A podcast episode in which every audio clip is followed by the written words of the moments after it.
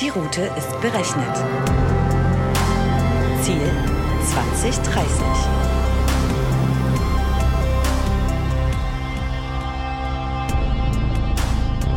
Hallo und herzlich willkommen auf der Road to 2030, dem Podcast zu Technologie und Gesellschaft von Dell Technologies und Intel. Unser heutiger Gast ist Joachim Thomasberger, Regional Sales Director Dell Germany bei der Intel Corporation. Ich bin Roland und ich werde euch als Content-Lieferant mit leckeren Snacks versorgen. Seid ihr bereit? Vergesst nicht, euch anzuschnallen.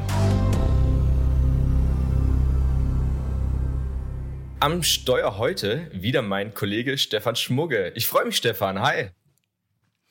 Roland, ich freue mich auch. Mann, wir haben uns ein bisschen länger nicht gesehen und gehört, oder? Es ist zu lange her. Es freut mich wieder, bei dir im Auto zu sitzen. Ich freue mich, dass du hier bist. Und ich freue mich auch sehr auf unseren heutigen Gast, nämlich Joachim oder kurz Joe Thomasberger. Wir haben schon die ein oder andere Bühne zusammen abgerissen, kann ich mich erinnern, als heutigen Fahrer. Wir sprechen nämlich heute über Edge Computing. Ähm, liebes Auditorium, habt ihr vielleicht schon mal gehört? Und im Zeitalter von IoT und 5G kommt man eigentlich an diesem Thema Edge Computing eigentlich gar nicht mehr vorbei. Wir sprechen darüber, was das eigentlich bedeutet, was es genau ist, warum da Workloads eine bestimmte Rolle spielen. Wir sprechen natürlich wie immer auch über Vor- und Nachteile dieser Technologie und wir wären nicht Road to 2030 und Dell Technologies und Intel, wenn wir nicht über das Thema Sicherheit sprechen würden. Joachim, geht's dir gut? Bist du startklar? Können wir loslegen? Fantastisch. Vielen Dank euch beiden und äh, ein herzliches Willkommen auch von meiner Seite. Ich freue mich heute wieder mal bei euch zu sein und äh, Stefan hat recht, wir haben schon ein bisschen Historie, äh, was gemeinsame Auftritte betrifft und insofern freue ich mich besonders, dass ich das heute mal in völlig anderer Form mit euch gestalten kann. Sehr gut. Schön, dass du da bist. Wir freuen uns auch. Und wie immer an dieser Stelle würden wir gerne mit dir als Gast einen kurzen Speedcheck machen. Das bedeutet, wir schmeißen zwei Begriffe in den Raum. Du suchst dir den für dich am passendsten aus, damit das Auditorium, die Zuhörerinnen und Zuhörer dich ein kleines bisschen besser kennenlernen. Kann's losgehen? Natürlich, gerne. Perfekt. Eule oder lieber Lerche? Lerche. Lerche, sehr gut. Ähm, in der Frühe lieber Sport oder lieber ganz relaxed mit Kaffee und Zeitung? Lieber Kaffee und Zeitung. Gott sei Dank sieht man nur meine obere Hälfte, sonst wüsste man auch warum. Sehr schön. Vielen Dank für die Erklärung. Ähm, dann sind wir im richtigen Thema, nämlich lieber Abfahrtski oder Langlauf. Hey, ich bin Österreicher. Abfahrtski natürlich. natürlich. Schwarze Piste, zack, los geht's. Ähm, Fleisch oder Fisch zum Essen? Fleisch. Okay. Ähm, dann im Bereich Musik lieber Rock'n'Roll oder lieber klassische Musik? Rock'n'Roll. Das passt auch so ein bisschen zu Österreich, oder? Ich weiß nicht. Ich hatte auch eher den Rockstar-Vibe gerade. genau, genau. Rock me Amadeus. Ähm, last but not least, wenn du arbeitest, lieber an einem PC oder an einem Laptop? An einem Laptop. Okay, perfekt. Mobilität par excellence. Ähm, wir legen los und sprechen, wie gerade angekündigt, über das Thema Edge Computing. Ähm, das kommt im Cloud Computing sehr, sehr oft vor. Ähm, IoT ist für Edge Computing eine Sache, die eigentlich gar nicht mehr wegzudenken ist. Es geht nämlich um Datenverarbeitung an Plätzen, die ein bisschen weiter entfernt sind vom klassischen Rechenzentrum. Es gibt relativ viele Studien, die erklären, dass äh, gar nicht mehr so viele Daten selber im Rechenzentrum produziert werden bzw. dort entstehen, sondern 75 Prozent der Daten fallen mittlerweile in diesen sogenannten Edge-Lokationen oder entfernten Lokationen an. Das könnte sein eine, eine Fabrikationsstraße, da werden Sensoren angebaut und da fallen dann Daten an. Oder es kann auch ähm, eine thermische Information einer Diamantenmine in Südafrika sein. Ähm, Joachim, du beschäftigst dich ja relativ intensiv schon seit einiger Zeit mit dieser Technologie. Ähm, wie kam es dazu und ist das so ein, so ein kleines Ding für dich und warum? Ja, ich glaube, der Hauptauslöser für diese Technologie oder der Haupttreiber war das Aufkommen der äh, vielen IoT-Plattformen, die meistens dort eben Daten erfassen, wo äh, klassischerweise gar keine IT zu finden ist, nämlich in Fabriken oder in ähm, solchen Einheiten, ähm, die, die weit weg von einem Rechenzentrum sind. Und die Daten, die dort eben anfallen, um die zu verarbeiten, hat sich in, über die letzten Jahre natürlich der Trend des Cloud Computings ähm, ergeben, wo wir Daten ja, äh, über Leitungen oder über äh, Luftschnittstellen an, an, an Cloud-Service-Provider schicken, die Daten dort verarbeitet werden und dann wieder zurückkommen. Und dieser Vorgang ähm, stellt uns jetzt, glaube ich, vor äh, Grenzen. Und zwar die äh, Grenzen hinsichtlich der Geschwindigkeit der Datenübertragung und auch Grenzen, was die Kapazitäten der Leitungen äh, anbelangt. Und ich glaube, so ist äh, ursprünglich äh, die, das Thema auch entstanden, dass man versucht hat, eben diese beiden äh, Dinge, nämlich Latenzzeiten und äh, Bandbreiten auf der äh, Übertragung der Daten in den Griff zu kriegen. Das sprichst du schon einen relativ guten Punkt an und bereitest mir die perfekte Überleitung vor, Joachim. Das Thema Edge Computing und das Thema Cloud Computing. Dieser explosionsartige Wachstumsschub und die zunehmende Rechenleistung, die diese IoT-Geräte haben, führt natürlich auch zu einem noch nie dagewesenen Datenvolumenaufkommen. Jetzt haben wir immer mehr IoT-Geräte. Ist das jetzt so ein Trade-off, der mittlerweile stattfindet? Also wie siehst du das? Wird die Cloud jetzt davon abgelöst oder geht das Hand in Hand? Na, das glaube ich nicht. Ich glaube, es wird äh, sowohl als auch, es wird zu vermehrten Kapazitäten in der Cloud führen, einfach schon deshalb, weil einfach die IT, äh, IoT-Devices sich vermehren. Äh, das wird auf jeden Fall die Cloud, mehr Datenvolumen in die Cloud bringen. Aber parallel sind insbesondere dort, wo eben äh, niedrige Latenzzeiten benötigt werden, werden parallel ähm, Edge Computing Infrastrukturen wachsen. Okay. Und wie sieht das Ganze dann aus mit Bandbreite? Wir haben hier Rechenzentrum, die quasi an der Edge sind, die nicht mehr ans Rechenzentrum angebunden sind, aber ja trotzdem die Daten vielleicht mit einer zentralen Infrastruktur kommunizieren müssen.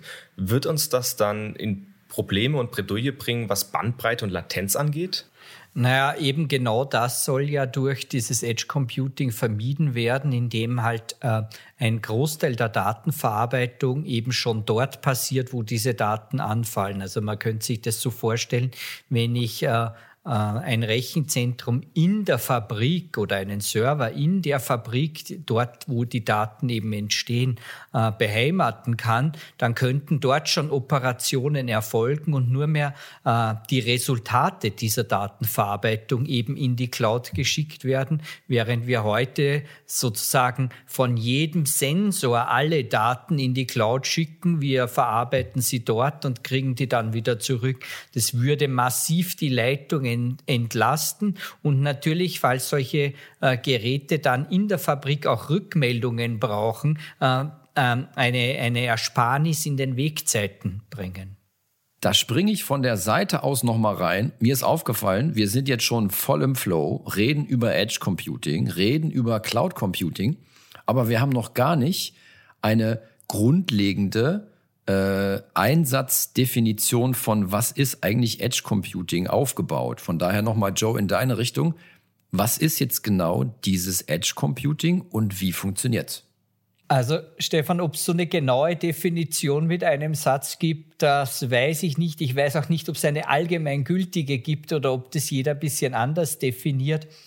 Äh, Fakt ist, wenn man sich äh, vom, vom, Prinzip her anschaut, was meint Cloud Computing, dann meint es einfach Datenverarbeitung nicht im Rechenzentrum, nicht mehr der, der gesamten erhobenen Daten im Rechenzentrum, sondern die Verarbeitung an, naja, und das nennt man eben Edge und Edge bedeutet äh, an der an, am Ende, also am Ende des Netwe Netzwerks ist damit gemeint. Das ist eben dort, wo äh, IoT-Devices, st stellt euch vor Sensoren, wo Sensoren dort sind, dort schon die Daten zu verarbeiten äh, und einen Teil der Daten zu verarbeiten und erst dann halt in die Cloud zu schicken. Und ich glaube, also so nennt man Edge Computing, bezeichnet eigentlich das Ende des Netzwerks, wenn man es so übersetzen will, aber dann kann man sich auch vorstellen, was damit gemeint ist.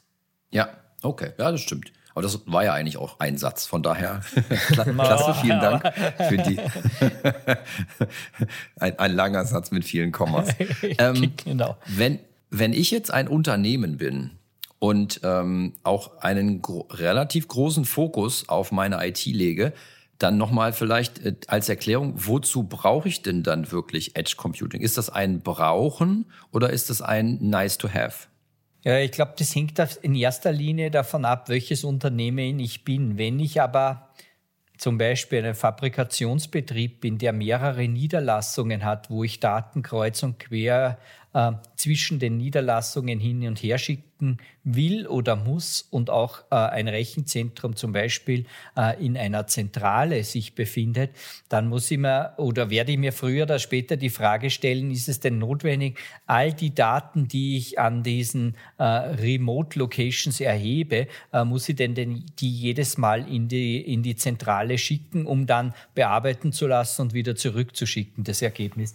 Und ich glaube, für solche Unternehmen macht es durchaus Sinn. Natürlich muss man sagen, wenn ich heute ein kleineres Unternehmen leite mit fünf Personen, zehn Personen, wo ich ohnehin nur einen Standort habe, dann habe ich meistens das Rechenzentrum ohnehin an dem Standort. Das heißt, ich würde es einfach davon abhängig machen, äh, wie groß ist die Infrastruktur, die zu meinem Unternehmen gehört und davon ähm, dann kann man sich überlegen, also dieses dieses Edge Computing ist auf gar keinen Fall für jedes Unternehmen ein Thema, aber es ist für die Unternehmen ein Thema, die über mehrere Lokationen verteilt sind. Das heißt, je dezentraler so ein Unternehmen aufgestellt ist, desto mehr macht es Sinn, Edge Computing anzuwenden. Absolut, absolut. Unterscheidet man da zwischen verschiedenen Arten von Edge Computing oder ist Edge Computing einfach Edge Computing? Also ich würde es nicht nach verschiedenen Arten äh, gliedern. Vielleicht könnte man eine, eine Unterscheidung möglicherweise doch treffen. Ähm, angefangen hat dieses IoT ja, indem wir Sensoren oder im weitesten Sinne äh, Rechen, äh, kleinere Recheneinheiten in Fabriken draußen gehabt haben. Und es hat dann schon mal so einen Zwischenschritt gegeben, dass nämlich dort Gateways äh, die Daten einsammeln und gesammelt die, die Daten in ein Rechenzentrum übertragen. Äh, der Unterschied, und den Unterschied möchte ich schon äh, betonen, auch der Unterschied zu einem Gateway ähm, ist, ist einfach der, der Punkt, beim Edge Computing werden die Daten nicht nur gesammelt und weitergeleitet, sondern sie werden direkt vor Ort verarbeitet. Und das, glaube ich, könnte so eine Unterscheidung schon sein. Alles klar. Würdest du, jetzt hast du schon Gateways angesprochen, das ist natürlich perfekt. Eignet sich das für jedes IoT-Gerät? Also, wenn wir jetzt mal weggucken von Fabrikationen und Sensoren, sondern mehr in den Konsumerbereich auch oder Devices, die aus dem Konsumerbereich stammen. Sind das auch traditionell Geräte, die jetzt damit eingebunden werden können? Ja, äh, könnten schon. Man muss halt schauen mal, die Consumer Devices, wenn du jetzt an, an, an, an mobile äh, Telefone oder sowas denkst, bei denen ist es natürlich so, die sind direkt mit der Cloud verbunden. Da gibt es kein Rechenzentrum dazwischen. Was man natürlich anbieten könnte, also äh, eine Vorstellung, die ich schon hätte, wenn man heute in einen äh, äh, Shop zum Einkaufen geht, dann könnte die Infrastruktur dort die Daten erheben und von dort weg weiterleiten. Dazu wäre aber notwendig, dass man sich dann über WLAN oder irgendeinen anderen Mechanismus sich sozusagen lokal verbindet. Aber ich glaube, das wäre nicht der typische, das ist nicht der typische Edge Computing Ansatz äh, über äh, Consumer Devices. Äh, hingegen, was natürlich schon, äh, wenn, wenn ich jetzt an mobile Devices, äh, von mobilen Devices gesprochen habe, was natürlich schon in Frage kommt, sind zum Beispiel wenn man das überhaupt als Device bezeichnen kann. Äh, es gibt einen großen Anwendungsfall beim Auto, beim Automobil. Ähm, und dann würde ich aber das ja, da habe ich ein bisschen Problem damit, das als Device zu bezeichnen. Ähm, natürlich sind Autos vielleicht in der Zwischenzeit sowas wie, wie rollende Computer.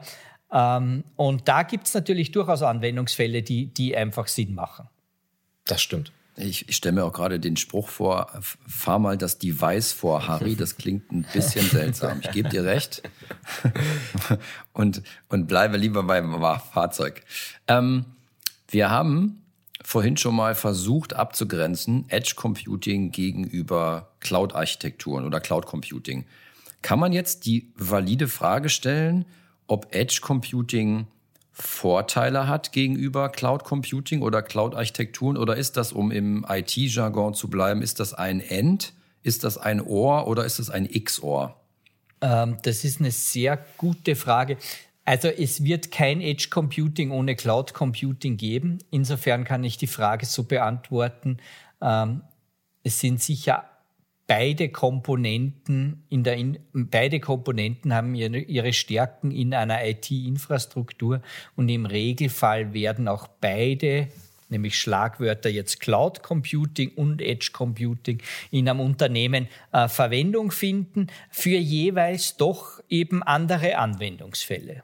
Und wenn du äh, gefragt hast, so Vor- und Nachteile, also äh, der Vorteil denke ich, Vorteil vom Edge Computing wäre ganz deutlich, dass man äh, eine Überlastung der Bandbreiten vorbeugen kann. Man muss sich vorstellen, Fabriken sind manchmal nicht nicht zwangsläufig an Lokationen gebaut, wo superschnelle äh, Internetverbindungen herrschen. Also das ist auf jeden Fall mal ein Vorteil, dass man auch mit, mit geringeren äh, äh, Bandbreitenkapazitäten arbeiten kann.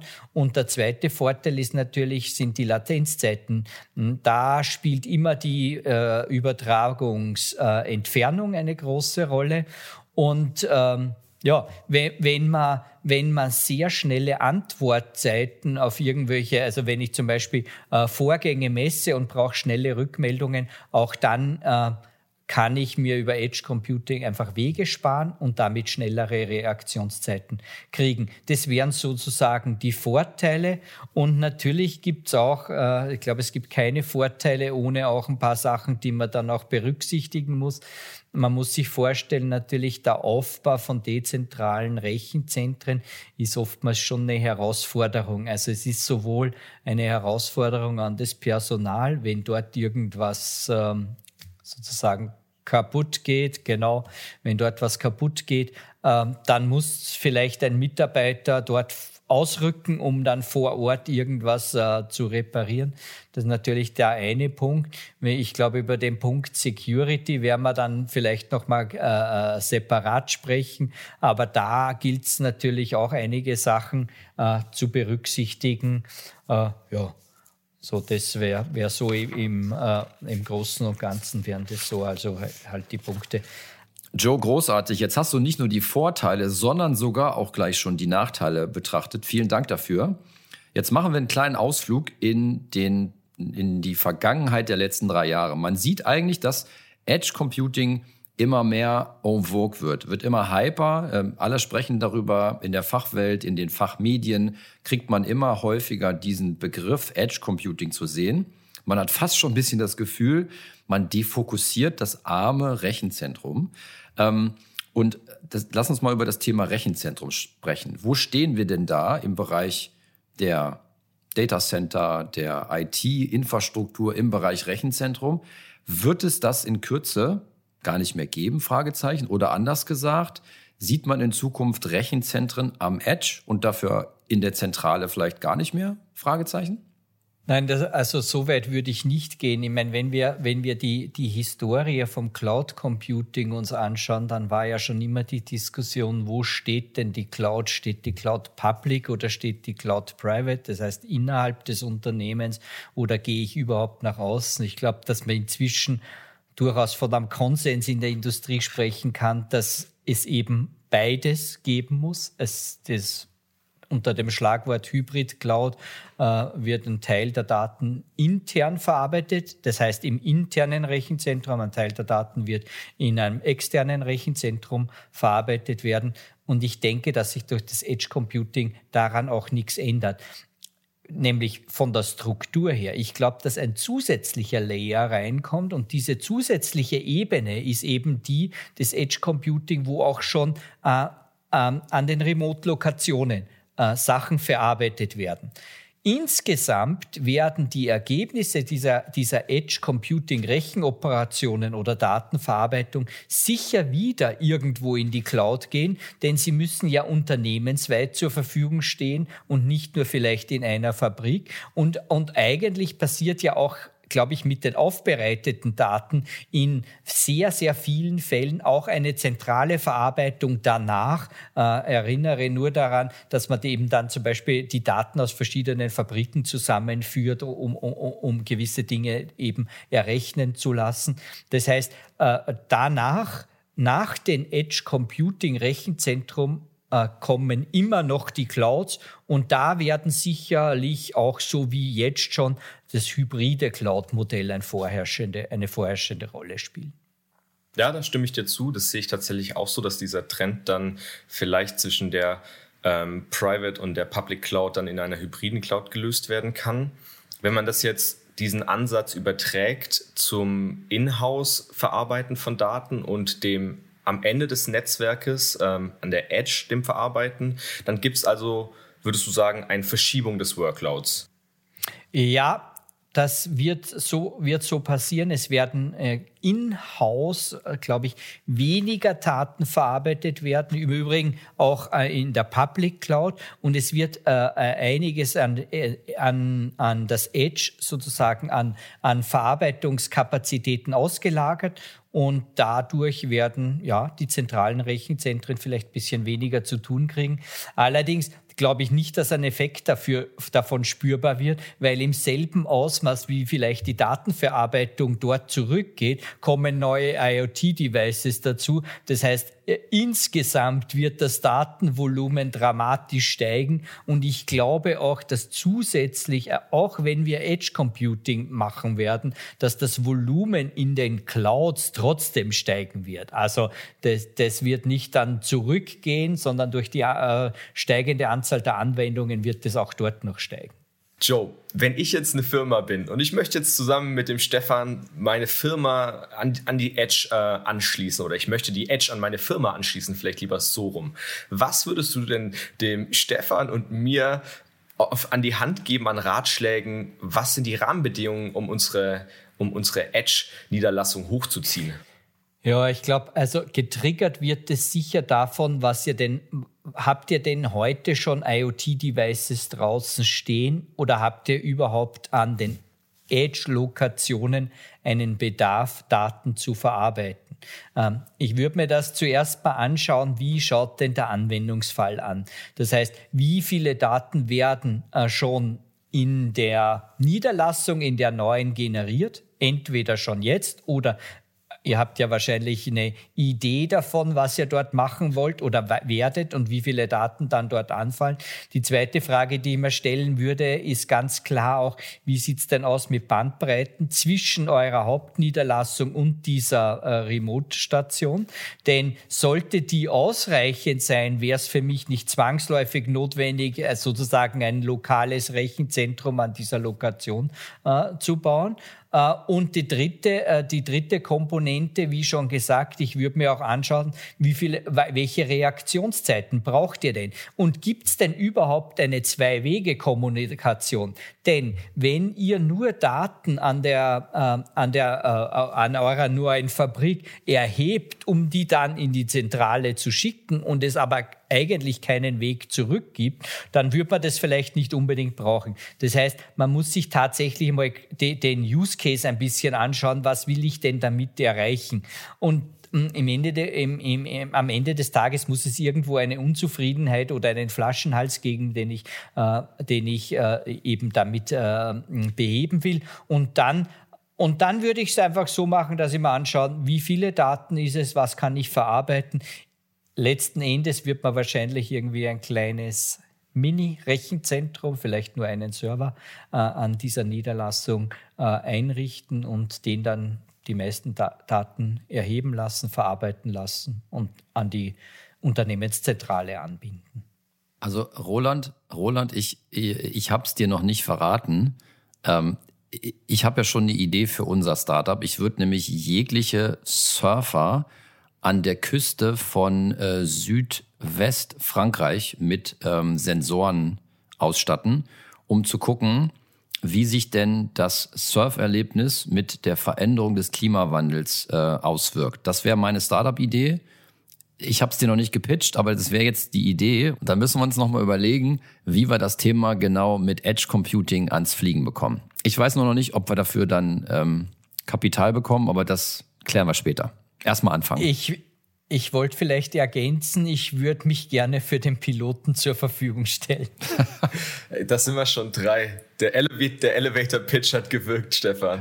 Läuft, läuft, läuft. Aber ich habe doch wirklich, bevor wir äh, ins Schwärmen kommen, doch noch eine Frage. Ähm, Joe hat es gerade eben angerissen, das Thema ähm, Verbindung zwischen den Rechenzentren, also zwischen dem Rechenzentrum und dem Edge.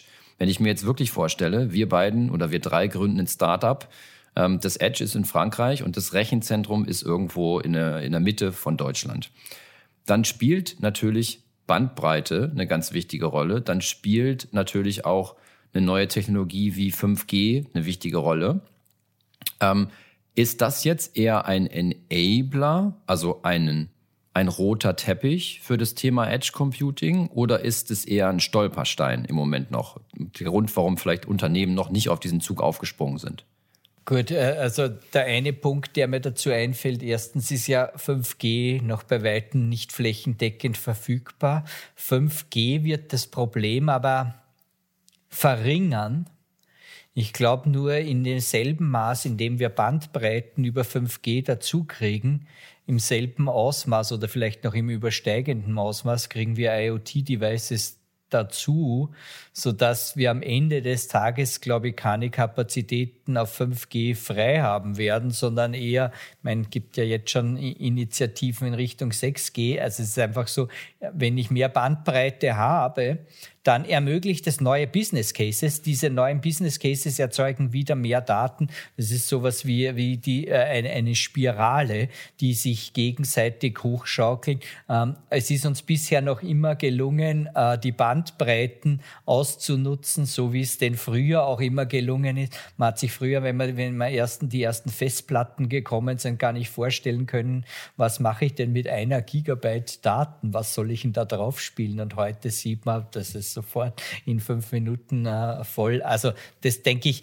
ist so, so ein Zyklus. Ähm, wir werden neue Anwendungsfälle kriegen und wir werden neue Bandbreiten und größere brauchen. Insofern hilft uns 5G schon im Vergleich zu 4G äh, und, und, und helfen heißt einfach, Daten schneller an die Zentrale zu bringen.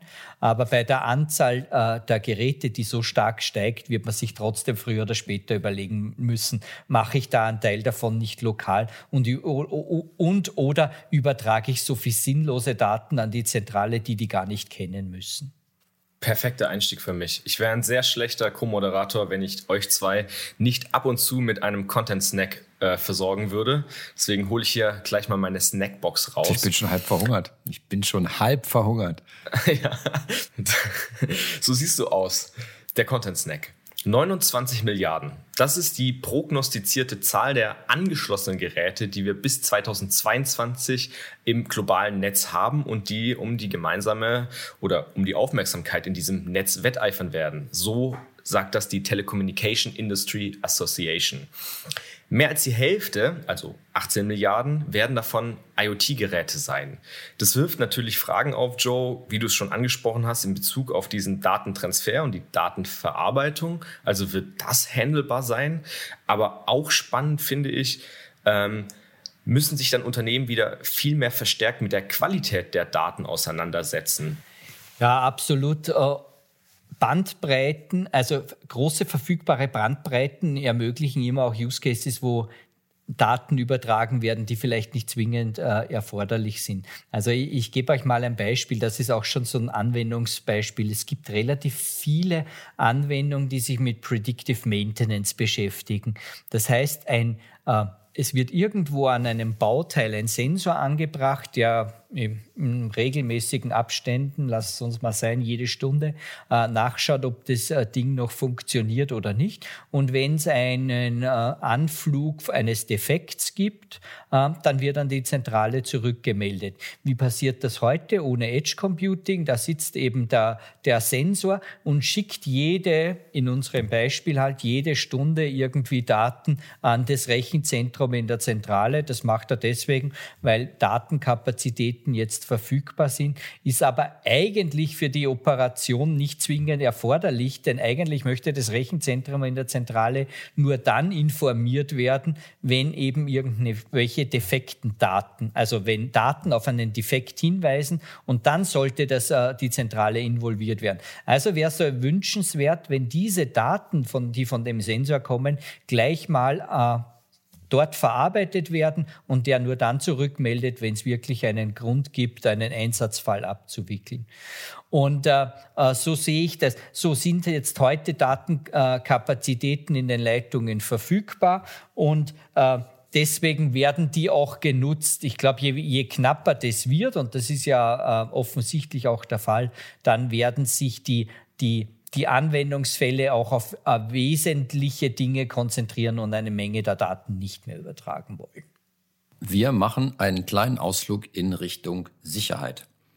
Jetzt haben wir vorhin schon gesagt, Edge Computing hat ja den Charme, dass wir nicht alle Daten, die an den Sensoren oder an meiner Fertigungsstraße, meinem selbstfahrenden Auto anfallen, direkt über die Leitung pumpen, sondern dass wir sie eigentlich voraggregieren aufbereiten und dann erst bestimmte Deltas rüberschicken. Das heißt, man könnte ja sagen, ähm, Edge Computing macht das ganze Leben der IT ein bisschen sicherer, weil wir immer nur sehr komprimiert Daten-Deltas übertragen.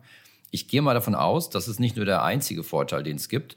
Vielleicht kannst du uns ein bisschen aufklären über weitere Vorteile, die wir im Edge Computing finden in Bezug auf Sicherheit.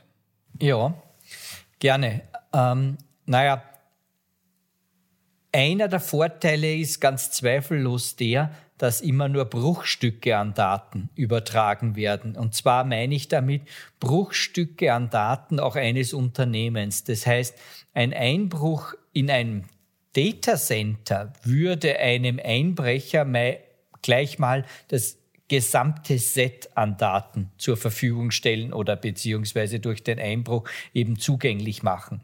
Wenn ich Daten nicht im Rechenzentrum verarbeitet, sondern in einem remoten kleinen Edge-Rechenzentrum, dann würde ein Einbruch dort eben nur ermöglichen, auf die Daten zuzugreifen, die auch in dieser Du hast das Beispiel der Fabrik genannt, die auch in dieser Fabrik angefallen sind. Das hat schon einen, einen ganz enormen Vorteil, weil ich sozusagen diesen Single Point of Failure auf viele verschiedene ähm, ähm, Lokationen zumindest mal verteile. Und wenn du jetzt darüber nachdenkst, dass diese Lokationen vielleicht auch noch weltweit verstreut sind, oder in zumindest mal in unterschiedlichen Ländern verstreut, dann könntest du dir ja überlegen, dass ich das Rechenzentrum in ein besonders sicheres Land hinstelle, während die Fabriken, wenn die äh, irgendwo stehen, dann könnte es sich positiv auswirken, dass selbst wenn dort Daten abgegriffen werden können, eben keine kritischen Daten oder keine unternehmenskritischen Daten dabei sind. Also das hätte schon, hätte schon einigen Charme. Auf der anderen Seite, Stefan, du weißt es auch aus deiner Erfahrung, ist es natürlich so, ähm, dass du dann auch dafür sorgen musst, dass du deine Remote-Lokationen wirklich auch security-mäßig auf den letzten Stand bringst. Und das ist natürlich ein verteiltes Problem, dann noch mehr als ein zentrales Problem. Und einer der Hauptpunkte, warum ja Unternehmen schon vor Jahren beschlossen haben, auch in die Cloud zu gehen, ist einfach, um diesen Security-Aspekt auszulagern und zu zentralisieren, nämlich dorthin, wo dann die größten Spezialisten aber sich nur mehr um ein Environment kümmern müssen oder um eine Infrastruktur. Das müsste man dann natürlich multiplizieren, ja. Das macht Sinn. Wie können jetzt Nutzer eine sichere Datenverarbeitung hier herstellen und gewährleisten? Ja, im Wesentlichen gilt es das, was Sie im zentralen Rechenzentrum ohnehin machen. Also das, was sozusagen gelebte Praxis ist, einfach auf die Remote-Lokationen auszudehnen. Keine USB-Sticks vom Parkplatz einstecken. ich glaube, das ist re relativ straightforward, weil die meisten Unternehmen haben ja ohnehin eine, eine Security Policy, die, die hoffentlich äh, die, den modernen Anforderungen genügt. Und dann bräuchten sie eigentlich nur das Repetitive in den, auf die anderen äh, Lokationen übertragen. Jetzt könnte man ja sagen, ähm, der, der clevere Finanzier im Unternehmen sagt, ha, wenn ich so viele verschiedene Single Point of Failures habe, dann muss ich diese einzelnen Edge-Lokationen und die Architektur oder Infrastruktur darin gar nicht hochverfügbar ausstatten. Denn dann kann halt ruhig mal eine Fertigungslinie abrauchen mit dem kleinen Rechenzentrum, ist ja kein Problem, ich habe ja noch fünf andere. Ähm, wie hoch soll man denn den Grad der Paranoia da jetzt treiben? Meinst du, ist egal, wenn da so ein Rechenzentrum mal wegfliegt oder keinen Strom mehr hat, oder ist das Thema Hochverfügbarkeit trotzdem wichtig, auch in der Edge? Gut, letztendlich hängt es natürlich vom Anwendungsfall ab. Die Anwendungsfälle, die ich kenne, nimm zum Beispiel mal Fabriken in der Automotive-Industrie, die, die prädestiniert sind für solche Modelle, die können sich auch nicht leisten, dass eine einzelne, eine einzige Fabrik sozusagen keine Daten mehr liefert, weil das sind Produktionsdaten. Wie machst du das? Also äh, jetzt in, in, in der Praxis kriegst du dann von einem Tag jetzt plötzlich keine Daten mehr und weißt nicht, was produziert wurde. Das geht natürlich nicht. Das heißt, auch diese, diese Edge-Lokationen müssen dann ausfallsicher sein. Also also das sehe ich nicht. Aber äh, kommt vielleicht wirklich ein bisschen drauf an. Wenn du das andere Beispiel, das ich vorher genannt habe, das Predictive Maintenance Beispiel nimmst, wo ein Sensor jede Stunde erhebt, sollte der mal eine Stunde ausfallen, ja, denke ich, wäre das wahrscheinlich akzeptabel äh, äh, äh von einem Risikolevel. Aber das ist ja auch für einen IT-Manager äh, ein, ein, ein Alltagsproblem, nämlich wie, wie oft oder wie schnell äh, baue ich Redundanz ein, um mich gegen Risiken abzusichern. Da wird halt das Risiko zuerst erhoben und dann wird das halt umgerechnet äh, in finanzielles Risiko und dann schaue ich halt einfach, ist die äh, redundante Infrastruktur teurer als wie das Risiko, das ich habe, dass ich die Daten verliere. Ist, das ist, glaube ich, für, für einen IT-Manager keine ganz besonders tolle Herausforderung und der schaut sich den Use Case an und wird dann wissen, was damit zu tun ist.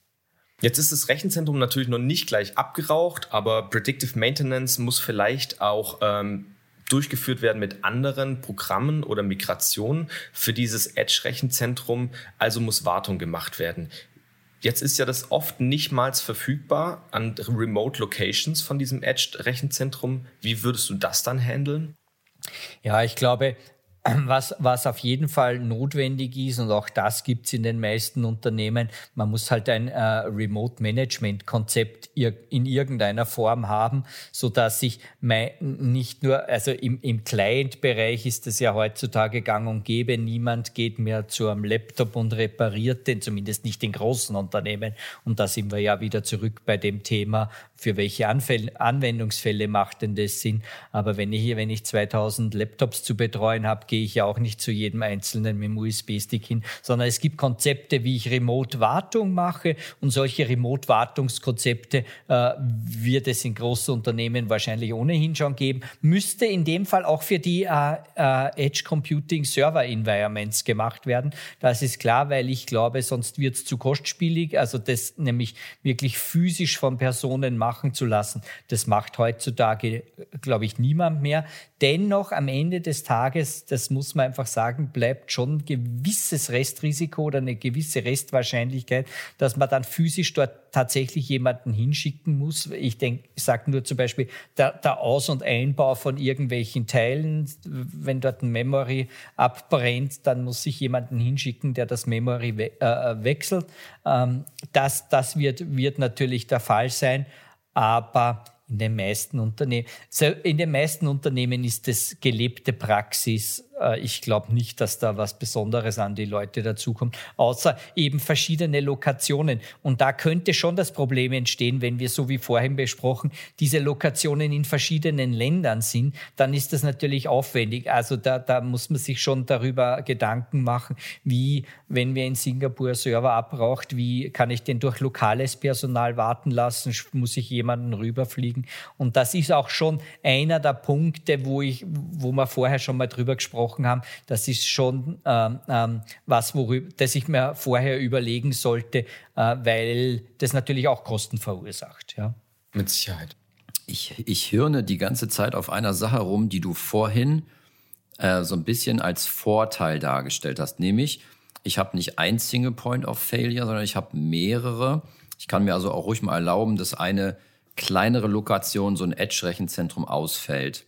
Jetzt betrachte ich nochmal das Thema Sicherheit.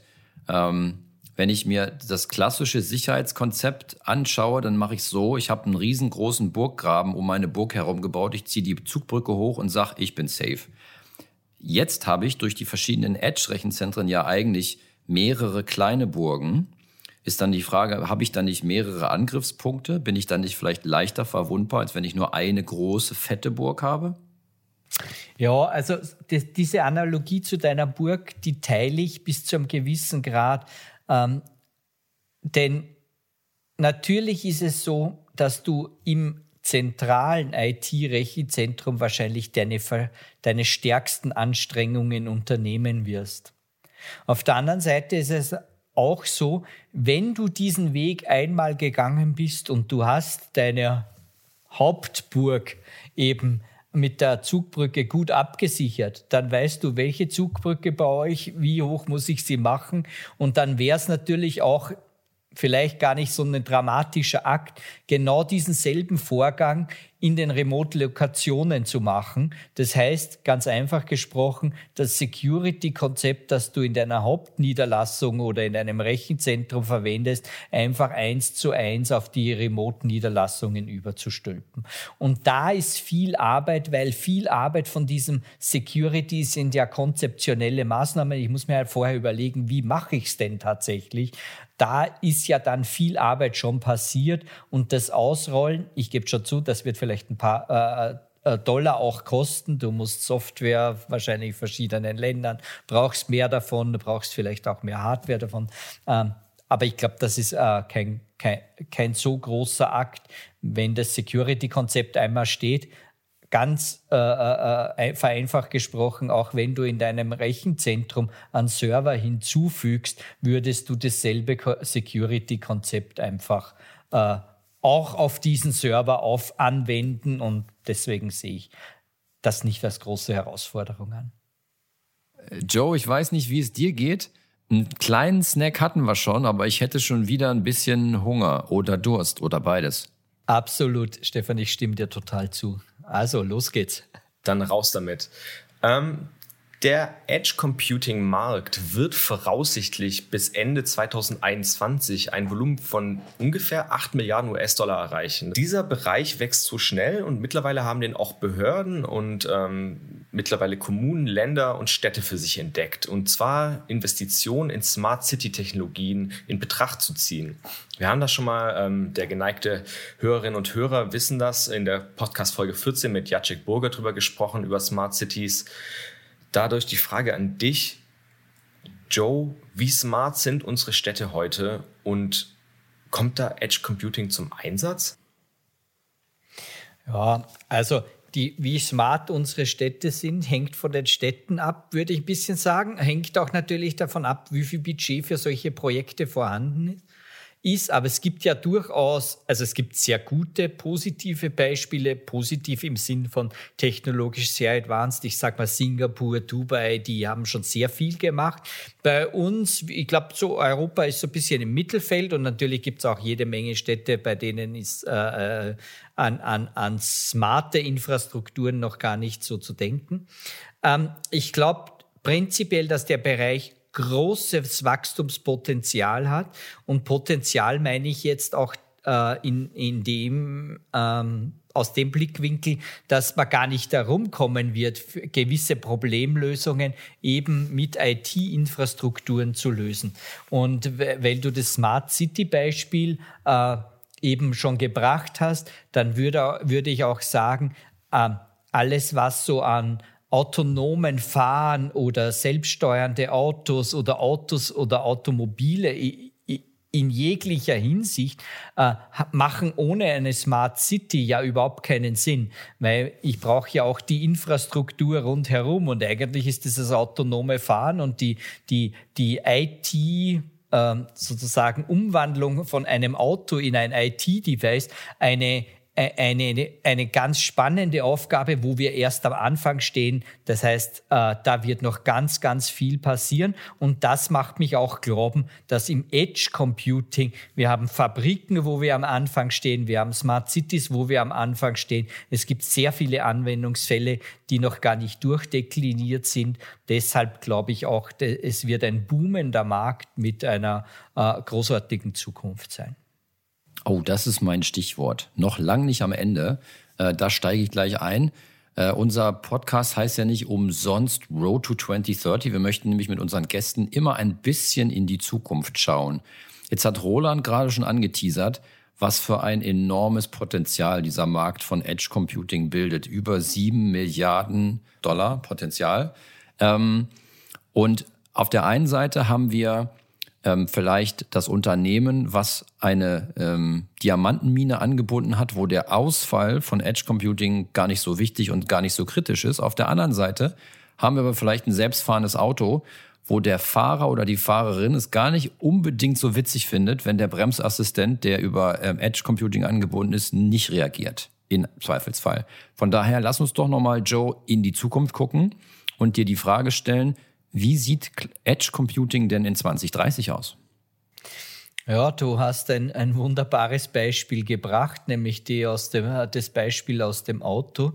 Und äh, willst du das äh, eben traditionellerweise so autonomes Fahren abbilden, dann müsstest du heute äh, heutzutage jedes Auto in eine Zentrale die Daten schicken lassen und aus der Zentrale wieder zurück. Das wird einfach nicht funktionieren. Das heißt, es bedarf dieses Edge Computings Prinzips. Äh, das ist auch in manchen Städten zumindest schon mal pilotiert. Also wenn man in Zukunft über autonomes Fahren redet, dann müssen wir zwangsläufig Edge Computing ins Spiel bringen, wo wir zum Beispiel Rechner äh, in Straßenlaternen oder in Ampelanlagen verbauen.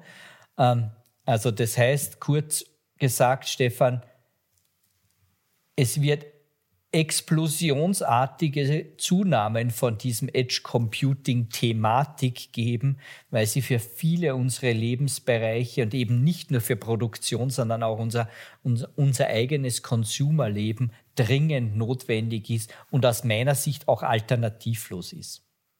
Cool. Mein Sohn würde jetzt an der Stelle sagen, safe Antwort, safe Antwort. Joe, wie schaffst du es, deinen Freunden, deiner Familie dieses Edge Computing Thema, aber auch das Thema, das es in der Zukunft spielen wird, zu visualisieren? Wie erklärst du das? Ja, das ist gar nicht so schwierig, weil wir ja auch in unserem persönlichen Leben immer mehr an Daten äh, generieren, die wir Stand heute ungefiltert an die Cloud schicken. Also ich sage mal, all die ganzen YouTube-Videos, Instagram-Stories, was immer wir da haben. Und, und schon da merken wir natürlich, dass wir teilweise die Bandbreiten, unsere eigenen persönlichen Bandbreiten überfordern. Äh, könnte also durchaus sein, dass wir ähm, wenn ich heute ein Video an meine Frau schicke, die drei Meter neben mir steht, dann geht das da quer durch ganz Europa und kommt bei ihr wieder an. Könnte ich mir ja auch vorstellen, ob ich das nicht sozusagen mein Haushalt wäre, so eine kleine äh, Edge-Lösung, ob ich das nicht äh, besser lösen kann. Also es wird uns alle betreffen äh, und äh, wie ich es den Leuten erkläre, klar wird es äh, Autonomes Fahren ist, glaube ich, das beste Beispiel dazu. Du willst nicht, dass deine Daten zuerst in die Cloud geschickt werden und dann zurück, wenn das Auto eine Entscheidung treffen will, äh, wird es bremsen oder nicht. Und dann muss das irgendwie auf kürzerem Weg funktionieren und dann bist du schon mittendrin im Edge Computing. Sie haben Ihr Ziel erreicht. Eine wunderbare Antwort, auch sehr philosophisch. Definitiv. Und damit auch ein schönes Schlusswort für unsere heutige Folge. Ich schicke nochmal ein demütiges Dankeschön raus an meinen Co-Moderator und Snackreicher Roland und natürlich last but not least an dich, Joachim Joe Thomasberger von Intel. Herzlichen Dank, dass du bei uns warst und uns einen Helikopter-View vom Thema Edge Computing mitgebracht hast. Wir lassen dich jetzt einfach an der nächsten Ecke mal raus und freuen uns auf ein baldiges Wiedersehen. Mach's gut. Vielen Dank für die Einladung und tschüss. Tschüss, Joe. Mach's gut. Ja, damit sind wir heute auch schon wieder am Ende unseres Technologiedialogs. Die Zeit ist wieder geflogen. Vielen Dank auch von meiner Seite an unseren heutigen Mitfahrer Joachim für die spannenden Ein- und Ausblicke. Wirklich eine Technologie mit viel Potenzial. Wenn ihr unseren nächsten Podcast nicht verpassen wollt, dann findet ihr uns auf Spotify, Apple Podcast, Amazon, Deezer, Soundcloud, YouTube und natürlich in der Dell Technologies Mediathek. Und wenn euch die Folge gefallen hat, dann würden wir uns super freuen, wenn ihr unseren Podcast abonniert und uns auch eine kleine Bewertung da lasst. Seid gespannt auf die nächste Folge. Wir haben Hanna Strobel zu Gast und damit geht's weiter Richtung 2030. Ich freue mich drauf. Bis dahin.